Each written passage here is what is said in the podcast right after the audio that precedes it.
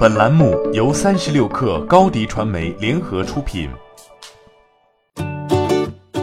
本文来自腾讯科技。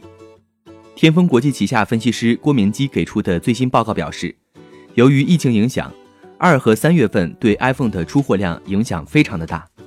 疫情影响了上游供应链的复工，iPhone 生产陷入了困境，这也导致苹果的配件供应商跟着受损，其中。玉晶光今年第一季度的营收与产能利用率将显著低于市场共识，且今年第二季度的出货能见度至今仍然很低。郭明基给出的消息中还提到，iPhone 的供应链可能要到今年第二季度才能完全恢复。在这之前，郭明基就曾在报告中指出，郑州富士康是 iPhone 最重要的生产据点，主要负责生产 iPhone 十一系列、iPhone SE 二等。疫情将导致苹果新产品生产交付延迟，并对 iPhone 的销售构成影响。预计2020年 Q1 的 iPhone 出货量将下降百分之十。苹果也在近日发出了预警信号，表示新财季的营收预期可能无法实现。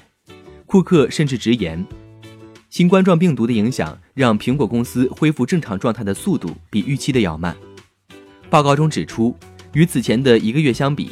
中国消费者在二月对 iPhone 的需求下降了百分之二十八，这一下滑幅度超过了往年同一时间段。分析人士指出，跟华为、OPPO、vivo 一样，苹果在中国的销售也是非常依赖线下市场的，但疫情的爆发让这块销售几乎停滞不前。欢迎添加小小客微信：xs 三六 kr。加入三十六氪粉丝群，高迪传媒，我们制造影响力。商务合作，请关注新浪微博高迪传媒。